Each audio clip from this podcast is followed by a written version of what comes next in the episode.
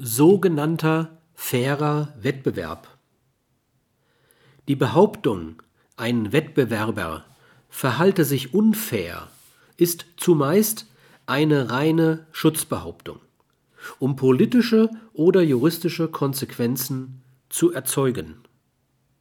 Es gibt keine Norm, die positiv bestimmen könnte, was fairer Wettbewerb meint. Und so werden immer einige Unternehmen den Wettbewerber als unfair bezeichnen. Und diese Unfairness als Entschuldigung für ihre feindseligen Reaktionen benutzen. Vor allem kann der harte Verdrängungswettbewerb, wenn etwa Überkapazitäten auf den Markt drücken, zu solchen Feindreaktionen führen. Es geht dann nicht selten um das reine Überleben des Unternehmens.